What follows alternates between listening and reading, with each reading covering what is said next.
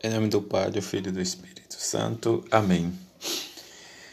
E para quem ficará o que tu acumulastes? Segunda-feira da 29 semana do tempo comum. Evangelho de Lucas, capítulo 12, versículo de 13 a 21. Naquele tempo, alguém do meio da multidão disse a Jesus: Mestre, Diz ao meu irmão que reparta a herança comigo. Jesus respondeu: Homem, quem me encarregou de julgar ou de dividir vossos bens?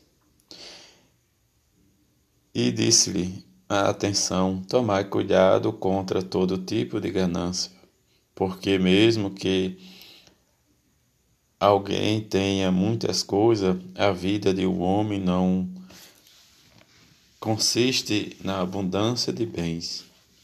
E contou-lhe uma parábola. A terra de um homem rico deu uma grande colheita. Ele pensava consigo mesmo: o que vou fazer? Não tenho onde guardar minha colheita. Então resolveu: já sei o que fazer. Vou derrubar meus celeiros e construir maiores Neles vou guardar todo o meu trigo junto com os meus bens. Então poderei dizer a mim mesmo: Meu caro, tu tens uma boa reserva. Muitos anos. Descansa, come, bebe, aproveita. Mas Deus lhe disse: Louco, ainda nesta noite pedirão de volta a tua vida. E para quem ficará o que tu acumulaste? Assim acontece com quem ajunta tesouro para si mesmo. Não é rico diante de Deus. Palavra da salvação, glória a vós, Senhor. Neste dia a igreja celebra a memória de Santo Inácio de Antioquia. Inácio, o Teóforo, portador de Deus, como gostava de ser chamado, foi o segundo sucessor de São Pedro em Antioquia capital da Síria, sobre o imperador Trajano. Foi levado a Roma sob acusação de ser cristão, para ser lançado às feras. Na viagem sem retorno, preocupou-se em consolidar a fé das igrejas por onde passava, pregando e exortando a todos que não se afastasse da tradição apostólica. A elas escreveu sete estupendas cartas de agradecimento, nas quais, expondo seu coração ardente, amável, cheio de caridade, enamorado de Cristo, insiste na realidade de sua humanidade e sua paixão contra os erros de seu tempo. Apaixonado pela Igreja, insiste em sua unidade centrada na Eucaristia e em torno da hierarquia. Bispo, padres, diáconos.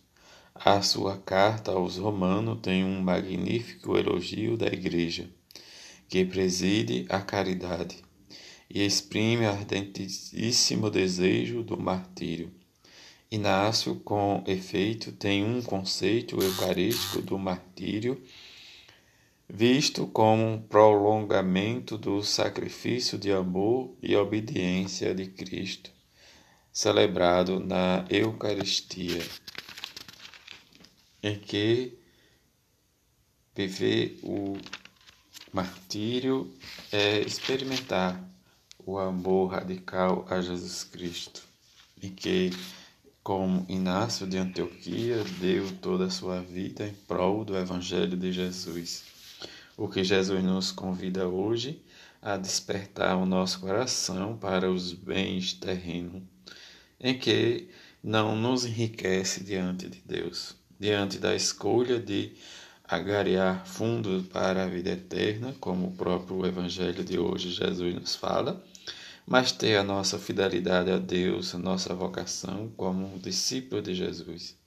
Na prática consiste uma caridade sem reserva para que o reino de Deus seja realmente anunciado e testemunhado com a nossa vida, como Inácio, diante de ser portador da boa nova, incentivou a seus discípulos, a sua comunidade, a experimentar junto com ele o amor permanente, o amor à vida eterna. Como São João nos diz, diz como podemos dizer que amamos a Deus e temos dificuldade de amar o nosso próximo.